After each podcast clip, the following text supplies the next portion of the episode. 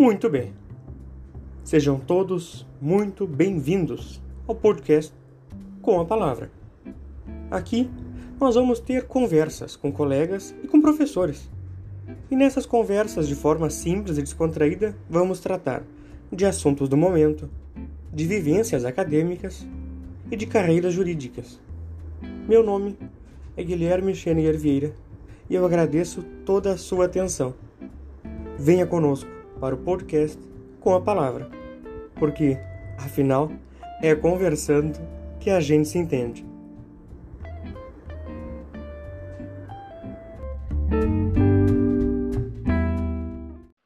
Analisemos. Abro aspas. Responsabilidade civil é a obrigação que incumbe a uma pessoa de reparar o dano causado a outra, por ato próprio ou pelo ato ou fato de pessoas, coisas ou animais a ela ligados. Fecho aspas. De forma precisa, esse é o conceito fundamental que o jurista francês René Savatier, eu imagino que essa seja a pronúncia, eu peço desculpa aos nossos ouvintes que saibam pronunciar e falar em francês, eu não sei, imagino que seja René Savatier, que ele elaborou para se referir à responsabilidade civil na sua obra Tratado de Responsabilidade Civil no Direito Francês, que foi publicada no início do século passado. Desse conceito, a gente pode observar, claro, sempre num posicionamento crítico, que ele compreende, ele propõe responsabilidade civil como uma obrigação, que é resultado da necessidade de uma pessoa reparar o dano que causou a outra por ato próprio ou pelo ato ou fato de pessoas, coisas ou animais a ela ligados respeitabilíssimas amigas e respeitabilíssimos amigos. No episódio de hoje, a gente vai receber aqui para um bate-papo o caríssimo colega Lucas Grabowski para conversar um pouquinho conosco sobre o tema da responsabilidade civil e das fake news. O Lucas é estudante do curso de graduação em Direito pela Escola de Direito da PUC-RS e também atua como estagiário no Tribunal de Justiça aqui do Estado. Com a palavra, Lucas Grabowski. Fala, Guilherme. Muito obrigado pelo convite. É muito bom estar aqui. Primeiramente, queria te agradecer por essa oportunidade de vir aqui conversar um pouquinho sobre esse tema tão importante atualmente, ainda mais com o protagonismo que as redes sociais estão tomando na, no nosso dia a dia, na nossa vida, e na forma como as fake news estão impactando a dinâmica e todo o processo jurídico. E queria te parabenizar também, né, por essa, essa baita iniciativa dos podcasts, que até então eu estava acompanhando como ouvinte, vendo professores, colegas, e agora estou tendo a oportunidade de vir aqui colaborar aqui um pouquinho contigo, conversar e contribuir nesse projeto aí. Meus parabéns, muito obrigado. Não tem que parabenizar nada, Lucas. É vocês todos que são muito especiais e eu gosto de conversar, sabe? Foi isso que me motivou no começo. Pá, esse negócio do isolamento é sério, é triste. Vou encontrar uma maneira da gente bater um papo descontraído com pessoas tão queridas como vocês. Então, no fundo, bem lá no fundo, eu repito, né? Quem deve agradecer sou eu a cada uma das pessoas que aceita conversar comigo aqui, viu? Exato. Vamos lá. Lucas, para nós analisarmos esse assunto da responsabilidade civil e das fake news, me parece que seria relevante antes nós compreendermos o propósito, compreendermos a razão de ser da própria responsabilidade civil e a sua evolução quanto aos fundamentos, né, a responsabilidade objetiva e a subjetiva. Então, assim, meu caro, tu pode explicar para nós um pouquinho sobre esses pontos desse conteúdo? Muito bem colocado, Guilherme. É muito importante para a gente entender um pouquinho melhor sobre como as fake news são abarcadas pelo, pelo ordenamento jurídico, pela nossa jurisdição e por toda essa prática processual brasileira. É importante que a gente leve em consideração o papel dos institutos da responsabilidade civil dentro desse fenômeno, porque afinal, o ato de criar ou de compartilhar notícias falsas é uma conduta reprovada juridicamente. Então, é muito relevante que a gente entenda como é que acontece essa reprovação jurídica. E, nesse caso aqui específico, como é que acontece essa responsabilização. Então, vamos lá. O que a gente entende basicamente, como tu também já, já trouxe aí um conceito muito bom, o que a gente entende basicamente por responsabilidade civil seria a obrigação em reparar um dano previamente causado, ou seja, o dever de indenizar uma pessoa pelo dano que ela sofreu. Por isso, a gente tem que prestar atenção aqui na análise da, do, dentro do fenômeno das fake news sobre a termologia da, da palavra responsabilidade civil. A gente não está falando de responsabilidade criminal, a gente está falando de responsabilidade civil. Enquanto a responsabilidade criminal, que não se aplica nesse caso aqui, causa a privação de liberdade de uma pessoa por um crime que ela cometeu, ou seja, tendo uma finalidade muito mais punitiva, não sendo esse caso, até porque no ordenamento jurídico brasileiro só é crime aquilo que a lei diz que é crime, ou seja, aquelas condutas que estão tipificadas no Código Penal, estão expressas ali como crime. E como ainda não existe nenhum dispositivo que trate a divulgação das fake news dessa forma, essa conduta não pode ser analisada à luz desse instituto. Então, só para as pessoas entenderem por que, que a gente usa a responsabilidade civil para análise dessa conduta. Que, como a gente já falou aí rapidamente, a responsabilidade civil tem por objetivo não a punição do autor daquela conduta, mas sim a reparação do dano que ele causou. Ou seja, é uma obrigação de cunho patrimonial, de cunho indenizatório. Sobre os fundamentos dessa responsabilidade civil, a gente pode pegar três principais, três principais artigos do Código Civil, que é o artigo 927, o artigo 186 e o artigo uh, 187. Só vou passar por eles aqui rapidinho para a gente ter uma compreensão melhor. O artigo 927, ele fala, abre aspas, aquele que, por ato ilícito, causar dano a outrem, fica obrigado a repará-lo. Fecha aspas. Então, esse artigo trata da obrigação que um indivíduo contrai em reparar um dano que ele causou. Dano esse que foi causado através de um ato ilícito. Já o artigo 186, ele trata do tipo da conduta que implica essa necessidade em reparar o dano. Então vamos lá, abre aspas, artigo 186. Aquele que, por ação ou omissão voluntária, negligência ou imprudência, violar direito e causar dano a outrem, ainda que exclusivamente moral, comete ato ilícito. Fecha aspas. Então, de um lado, a gente tem o artigo 927 que fala que quem causar um dano pela prática de um ato ilícito fica obrigado a realizar a reparação desse dano, e de outro lado, a gente tem o artigo 186, que explica melhor o que, que é esse ato ilícito que o, que o 927 está falando. Quais as condutas que podem reproduzir esse ato ilícito. Então, no próprio artigo ali, a gente consegue ver. No início dele, ele já diz ali: aquele que por ação ou omissão voluntária. Portanto, a gente já pega aqui dois tipos de conduta: a conduta por ação e a conduta por omissão. No caso concreto aqui das fake news, que é o que a gente está falando, a conduta de ação corresponde quando o sujeito tem a intenção de praticar aquela conduta. Ou seja, como no caso concreto aqui, a gente pode relacionar quando o indivíduo realiza a criação de um conteúdo que não condiz com a realidade dos fatos.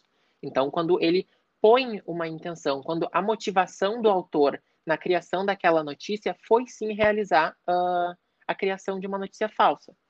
Já na conduta de omissão, ela acontece pelo não fazer de algo que tu era obrigado. Ou seja, quando tu te mantém omisso diante de uma situação a qual era esperado alguma reação tua. Como exemplo, dentro da, da, do fenômeno das fake news, a gente pode usar quando tu tá ali uh, discorrendo, passando pela timeline do Facebook, por exemplo, tu te depara com uma notícia, lê a manchete e compartilha tu não verificou essa notícia. Tu tinha o dever de ali de abrir, de ler o inteiro teor dela, de verificar a fonte, de verificar se ela era legítima antes de realizar esse repasse dela, esse compartilhamento dela. Como tu não fez, tu te manteve omisso diante dessa situação. Portanto, a gente pode perceber que mesmo que não intencionalmente, a pessoa pode sim responder pela conduta que ela praticou justamente através desses dois tipos de conduta que trata o artigo 186, a conduta por omissão ou a conduta por ação. Então, já tendo isso em mente, tendo em mente esses dois tipos de conduta, a gente pode passar para a análise de como que a gente constata que efetivamente se verificou esse, esse tipo de conduta, como a gente constata juridicamente que isso ocorreu.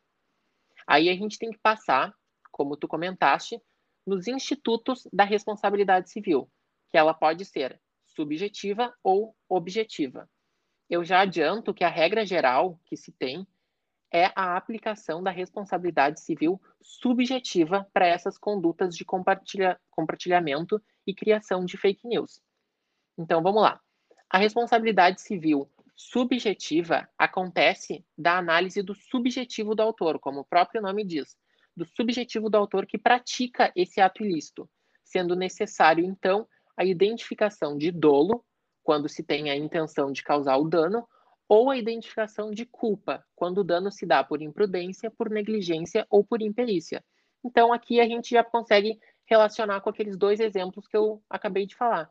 O dolo, quando tu tem a intenção de criar uma notícia falsa e lançar ela na, nos meios de comunicação, nas redes sociais, e a culpa, quando por tu ali, por uma omissão, por tu não verificar direito a notícia, por tu compartilhar rapidamente, tu não verificou ela, tu foi tu teve culpa, tu foi imprudente, negligente ou imperito na, nessa conduta aí. Então, essa subjetiva, para tu constatar, uh, para tu aplicar a responsabilização nessa conduta, analisando a partir dessa visão subjetiva, é necessário, é uma condição a constatação do dolo ou da culpa. Sem a constatação de um desses dois fatores, não é possível realizar a responsabilização e, por consequência disso, também não é possível realizar a reparação do dano. Então, é essencial, dentro da responsabilidade civil subjetiva, a constatação do dolo ou da culpa. Já na responsabilidade civil objetiva, que é mais uma exceção dentro desse conceito, como o próprio nome diz, são observados requisitos muito mais objetivos, tão objetivos que eles estão elencados numa lei. Então, ali no, no parágrafo único, do artigo 927. Abre aspas. Haverá obrigação de reparar o dano, independentemente de culpa, ou seja, tu não precisa considerar a culpa, nos casos especificados em lei ou quando a atividade normalmente desenvolvida pelo autor do dano implicar, por sua natureza, risco para os direitos de outrem. Fecha aspas.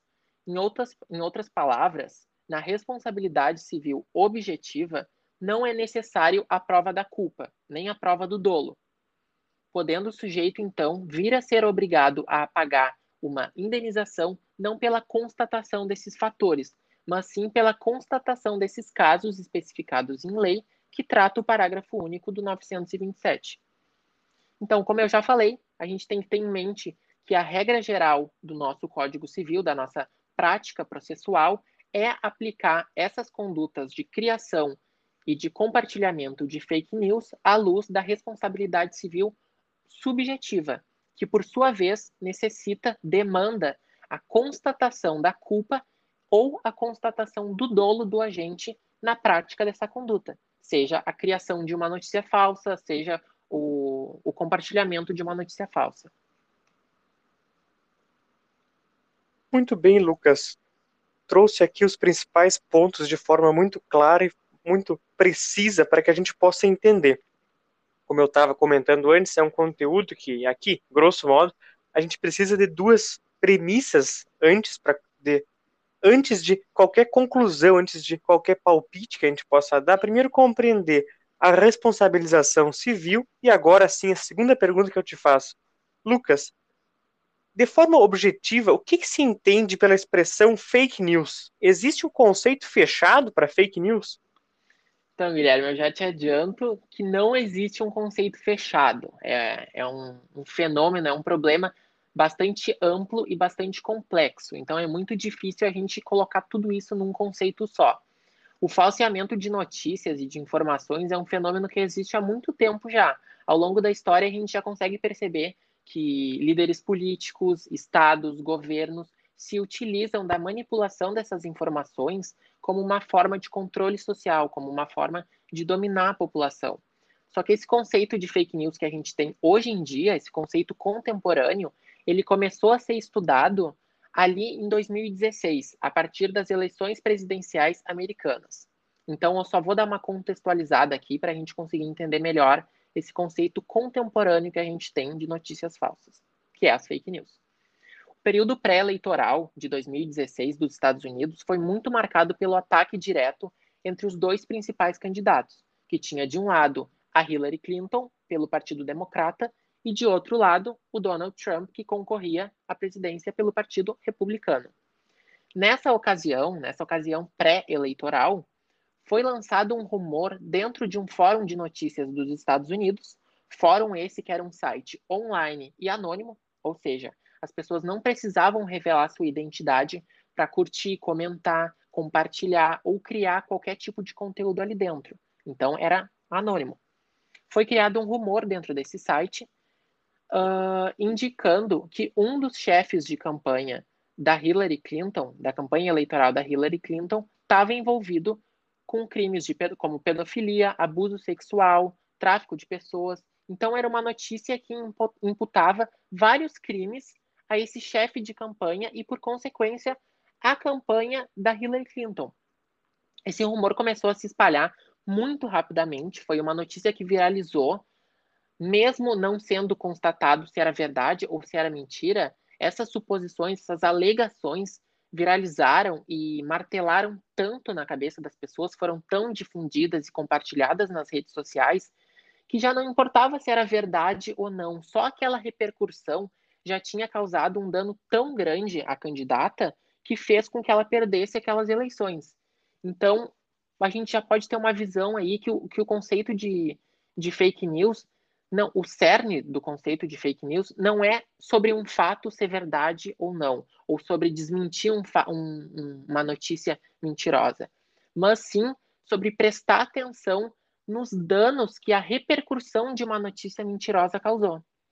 Então, obviamente, um tempo depois, toda essa teoria conspiratória foi desmentida. Grandes veículos como o jornal The New York Times, e a Fox News, que é uma empresa jornalística muito grande nos Estados Unidos, fizeram uma averiguação desses fatos e constataram que não tinha embasamento nenhum. Então ficou a pergunta, surgiu a dúvida: por que, que um rumor sem fundamento nenhum, sem comprovação, sem ter indício, nenhum amparo na realidade, teve tanta repercussão a ponto de fazer, de ser um dos fatores decisórios na decisão eleitoral de um dos países mais poderosos do mundo? Então, todo mundo se voltou para esse episódio e começou a estudar o porquê disso, qual, qual o, o, o fundamento disso ter acontecido. Então, no mesmo ano, em 2016, um estudo pela Universidade de Colômbia e o Instituto Nacional Francês mostrou que 59% dos links compartilhados em redes sociais não são sequer clicados. Ou seja, são compartilhados pura e simplesmente pela manchete. A maioria das pessoas não realizou nenhuma análise prévia, nem abriu aquele site, aquele link, abrindo a notícia, lendo o seu conteúdo, quanto mais realizou uma verificação da, da fonte ou da legitimidade dessa notícia. Só que, só com esse dado, com esse estudo, a gente já consegue ter uma noção de quão facilmente uma notícia pode viralizar hoje em dia, quão ibope ela pode ter hoje em dia, e sendo uma notícia falsa, a gente também pode ter uma noção do tamanho do dano que ela pode causar. No mesmo ano, então, 2016, o dicionário de Oxford elegeu pós-verdade como a palavra do ano. E no ano seguinte, 2017, o dicionário Collins elegeu fake news como a palavra do ano. Então, o conceito contemporâneo de fake news, ele pode se basear, ele pode ser entendido a partir desses dois conceitos específicos, de pós-verdade e de fake news. Então, para a gente elucidar um pouquinho essa questão, eu trouxe o significado que o dicionário de Cambridge dá para esses dois conceitos. Então, segundo o dicionário de Cambridge, fake news são histórias falsas que parecem ser notícias espalhadas pela internet ou em outra mídia, usualmente criadas para influenciar visões políticas ou para chacota piada. Fecha aspas. Então, mais resumidamente, a gente pode entender que as fake news correspondem à divulgação de informações falsas no intuito dessas informações falsas se parecerem com notícias verdadeiras. Tudo isso na finalidade de ter uh, um objetivo um objetivo específico, geralmente um objetivo político ou de cunho difamatório. E também tudo isso acontecendo no ambiente digital, no ambiente das redes sociais e da internet. Já o conceito de pós-verdade, o dicionário de Cambridge entende como, abre aspas, um substantivo que se relaciona ou denota circunstâncias nas quais fatos objetivos têm menos influência em moldar a opinião pública do que apelos à emoção e a crenças pessoais. Fecha aspas.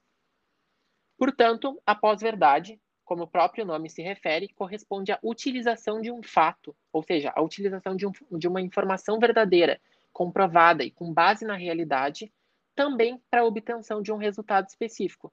No entanto, diferentemente das fake news, a, a pós-verdade não se utiliza do falseamento dessa informação, mas sim da apelação, da exploração de alguma peculiaridade dessa informação no intuito de instigar uma emoção, um sentimento específico no leitor. Então, só por aí a gente pode ter, uh, pode entender o quão complexo é e quão difícil é da gente distinguir ou entender uma notícia falsa hoje em dia. Na verdade, a maioria das vezes, as notícias falsas que correm hoje em dia, elas não são 100% mentira. Não é uma notícia criada do nada, sem fundamento algum. Geralmente é exatamente isso que acontece. É a utilização de um dado correto, de um dado verídico, só que acontece a retirada desse dado do contexto que ele estava e ele é colocado sob uma nova narrativa com a intuição, com a finalidade de conduzir o leitor que está lendo essa, essa notícia a ter uma conclusão específica. Portanto, tem essa, essa distorção aí. Por isso que é muito importante a gente entender esses dois conceitos para compreender melhor os possíveis tipos de conduta que decorrem da divulgação de notícias falsas. Muito bem, Lucas. Essa tua abordagem é interessante porque quando a gente compreende de forma ligeira fake news como falsidade, a gente pode incorrer no erro de achar que qualquer mentira é fake news, quando na verdade, pelo que tu apresentou aqui, existe desde os anos 2016 por ali um conceito contemporâneo de fake news e aí sobre este conceito, sim, que nós estamos nos debruçando atualmente, não sobre qualquer mentira, sobre qualquer engano, mas sim sobre uma um nicho específico de mentira, um nicho das fake news. Exatamente. Agora, agora é, Lucas, fez referência às eleições dos Estados Unidos, a pesquisas, é, de novo, nos Estados Unidos, na França, nos dicionários, mas eu te pergunto, e no nosso ordenamento jurídico, Lucas, existe alguma disposição legal específica sobre a responsabilização das fake news ou algum projeto de lei, alguma coisa assim? Então, Guilherme, isso é, isso é um problema, como eu falei, cada país está tentando, cada comunidade jurídica está tentando desenvolver ainda uma solução. Aqui no Brasil, a gente ainda tem um, um problema muito grande, que é, de um lado, a gente tem o dever do Estado em realizar essa regulamentação no sentido de manter a, as redes sociais e os meios de comunicação um ambiente seguro de se transitar, um ambiente livre de notícias falsas, e de outro lado, a gente tem o direito da, dos cidadãos, de, o direito à liberdade de expressão, o direito de escrever qualquer conteúdo, o direito de se expressar de qualquer forma e não ser restringido por isso. Então, é uma linha muito tênue entre os limites do Estado em realizar essa, essa regulamentação e os direitos que, o, que nós possuímos, né, em nos expressar livremente. Afinal, o direito à liberdade de expressão é um direito fundamental garantido pela Constituição. Como alternativa para isso, como ainda não dá para controlar essa situação na raiz, é realizada a responsabilização dos indivíduos que produzem esse conteúdo falso, ou seja, é realizado um controle posterior dos danos causados. Como não dá para a gente manter uh, os meios de comunicação livre de notícias falsas, o que, que a gente faz? Depois que a notícia falsa já repercutiu, já causou seus danos, a gente faz um controle posterior. A gente pega quem é que, quem é que foi o responsável por esses danos. E a gente vai atrás e realiza a responsabilização dessa situação aí, que acontece através da reparação desses danos. Então, como eu já expliquei ali um, um pouquinho ali no início, Uh, isso acontece através da analogia com os institutos da responsabilidade civil, mais precisamente, em regra geral, com a responsabilidade civil subjetiva e também, por exceção, dá para se usar a analogia com o Instituto da Responsabilidade Civil Objetiva. Eu até tirei um trecho aqui que dá para a gente entender melhor. Abre aspas. Qualifica-se culpa lato sensu aqueles indivíduos que realizam a dissimulação da veracidade da informação, ou seja, o falseamento do conteúdo propagado, enquanto é imputada a culpa stricto sensu aqueles que realizam a replicação das notícias falsas, sem o devido dever de verificação. Fecha aspas. Então aqui a gente já pode perceber que dá sim para identificar uma conduta culposa tanto na criação do conteúdo falso quanto no compartilhamento desse. E, portanto, como a gente falou ali anteriormente, a culpa é um dos requisitos, é um dos elementos necessários para a constatação do ato ilícito, que trata o artigo 186, e por consequência disso, isso uh, permite que aconteça a responsabilização de fato, a reparação do dano. Eu trouxe também algumas iniciativas que estão tendo aqui na, na sociedade jurídica brasileira para controlar esse problema, como, por exemplo, a edição do Marco Civil da Internet, que aconteceu em 2014, que é a Lei 12.965, o projeto de lei, é um projeto de lei bem recente, da Lei Brasileira de Liberdade, Responsabilidade e Transparência na Internet, que é de 2020, que objetiva exatamente combater essas notícias falsas, é a lei número 2630. Ela já foi aprovada no Senado e agora está em, em, debate na, na Câmara Federal. E também no, no âmbito do judiciário, a gente tem a edição de súmulas tribunais, a, súmulas de tribunais superiores, para conter um pouco dessa, desse fenômeno aí.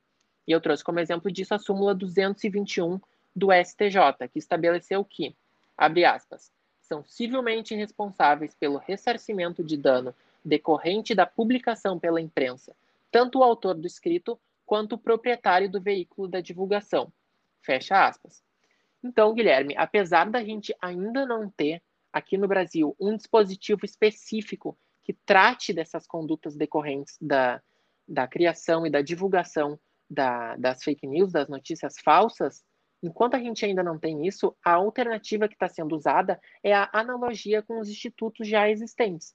Na grande maioria das vezes, acontece através da responsabilidade civil subjetiva, como eu comentei, mas também pode acontecer por outros fatores, como, por exemplo, pela responsabilidade civil objetiva, ou até mesmo dá para dá, dá fazer uma analogia com a responsabilidade criminal, através da, dos crimes de calúnia, de injúria, de difamação. Dá para realizar essa, essa analogia também. Certo, meu caro. Sabe muito, pelo visto, tem uma, uma pesquisa pela frente muito interessante, com resultados brilhantes. Agora, Lucas, antes disso, tem alguma recomendação para as nossas amigas e os nossos amigos que também se interessam pelo estudo da responsabilidade civil? Então, Guilherme, a recomendação que eu dou é que eu tive para entender um pouquinho melhor sobre esse assunto, para a gente entender um pouco melhor do todo da responsabilidade civil, que é um instituto bem amplo e que pode ser aplicado de várias formas no, no meio jurídico, é mais fácil a gente entender um pouquinho dos elementos que compõem cada um deles. Então, eu recomendo que a gente tenha um entendimento sobre o que, que é o ato ilícito, diferenciar o ato ilícito do ato típico, porque afinal dentro desse conteúdo que a gente está falando é o ato ilícito, que é a conduta a qual que vai recair a responsabilização civil, entender também a diferença entre condutas de ação e condutas de omissão, entender a diferença de dolo e de culpa, quais os requisitos necessários, quais os elementos essenciais para constatar o dolo e a culpa dentro de uma conduta específica.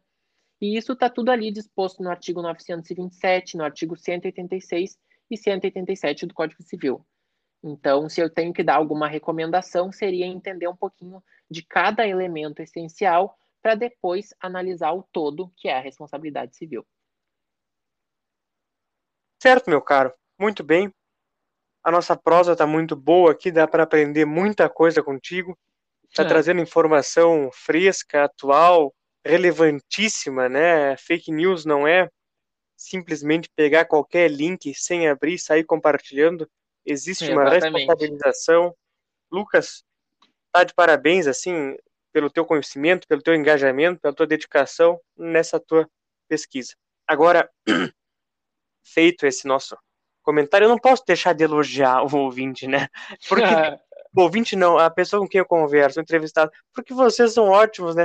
Sempre falam bem, se preparam, trazem assuntos relevantíssimos do momento. Então, feito o meu elogio já tradicional, Lucas, vamos agora ter uma conversa ainda mais informal. Agora é, é como é que é? É o bate-volta aqui. Eu lanço uma pergunta e o rapaz me responde na sequência com a resposta. Pode ser? O famoso bate-volta, pode ser, Isso, Guilherme. Tá bem. Lucas, é o grande ídolo um grande ídolo, uma grande personalidade brasileira que eu admiro muito pode ser o Drauzio Varela. Ah, o doutor Drauzio Varela é, sabe isso. bastante, né? Ele tem agora aquele último dele, Carcereiras, é isso? Ah, não sei. Eu devo estar confundindo o nome do livro, eu acho. Mas é, ele sempre tem ótimas considerações e ele ele estava assinando a coluna na Zero Hora ainda, eu acho, aos finais de semana no Caderno da Saúde. Eu, isso eu não tenho certeza. É, ele consegue se expressar muito bem, se comunicar muito bem com o público. Eu gosto, gosto muito disso nele. Ah, sim. É, Lucas, passatempo predileto. Um passatempo predileto que está sendo bem inviabilizado durante a pandemia é encontrar meus amigos. Não vejo a hora de poder voltar a a ter esse passatempo aí. É, mas daqui a pouco, viu, não falta muito, né? Estamos quase, quase, quase na hora. Olha aqui, ó. O livro do Drauzio Varela é Carcereiros. Eu disse carcereiras antes, quase que eu incorri numa. numa... Não, tô brincando. Não era uma fake news, mas seria uma bobagem. Deixa eu corrigir. É Carcereiros, 2012, o livro dele. Isso aí. Lucas, é, o teu livro de cabeceira. Então, um livro bem típico de cabeceira, eu posso falar que eu tenho aqui, que é o 50 Contos do Machado de Assis, que cada dia dá para tu pegar, escolher um conto, ler ali rapidinho e botar de volta na cabeceira. Então é esse aí. é ótimo mesmo. É, Lucas, uma frase na tua vida. Olha, Guilherme, eu gosto muito dessas frases de efeito, assim, eu sou apaixonado. A, a minha do momento é feito, feito é melhor que perfeito, ou antes feito que perfeito. Essa é boa, né? Essa frase é boa. Tu sabe, Lucas, há um tempo atrás, lá no PUC Carreiras, eles têm uns, uns atendimentos personalizados, assim, bem interessantes, que tu vai planejar tua carreira, assim, altos papos, assim, sobre carreira. E uhum. no começo da faculdade, eu, eu, eu fui lá e marquei uns encontros, sempre muito atenciosos todos, e ela, ela me trouxe essa frase. É uma frase bem simples, bem batida, assim, mas se tu tiver que escolher entre o perfeito e o feito, um ou outro, escolha o feito, né? Exatamente. É, Lucas, o teu filme favorito? Um filme que eu olhei recentemente, eu gostei muito, é Interestelar. Eu gosto desses filmes mais uh, temática espacial, científico, então eu gostei muito. Interestelar. Interestelar, isso é daquele diretor, o Christopher Nolan, eu acho que é, né? Bah, eu não sei o, o, diretor, Guilherme, mas ele fala um pouquinho da quinta dimensão, tem várias teorias, assim, científicas. Não, isso é muito difícil, Lucas. Eu, eu, eu já não ia conseguir, viu? é bem comprido o filme. É, não, essas coisas é muito difícil. Uh, Lucas, uma música. Uma música pode ser Don't Stop Believing, do Journey, que é uma música que sempre me traz sentimentos bons. Tá certo. E o teu grande sonho? Bom, sonho, é muito difícil a gente escolher um sonho, mas algo que eu almejo muito é ter conseguir ter um equilíbrio entre o meu trabalho, trabalhar numa coisa que eu goste, e a minha vida pessoal. É algo que eu almejo muito, quero muito conseguir ter um dia, então pode ser considerado um sonho que eu tenho. Tá ótimo, meu caro. Então, um, um ponto de equilíbrio entre o profissional e o pessoal. Isso aí.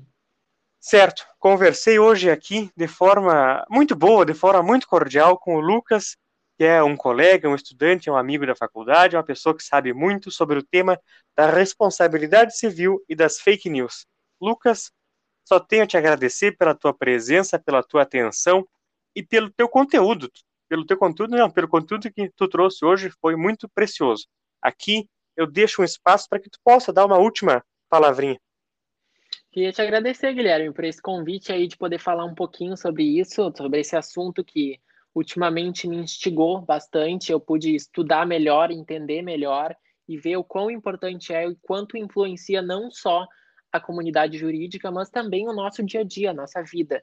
Então, foi muito bom poder estudar um pouquinho mais sobre esse assunto e poder conversar um pouquinho aqui contigo sobre isso. Só tenho a te agradecer aí. Continuar acompanhando os podcasts.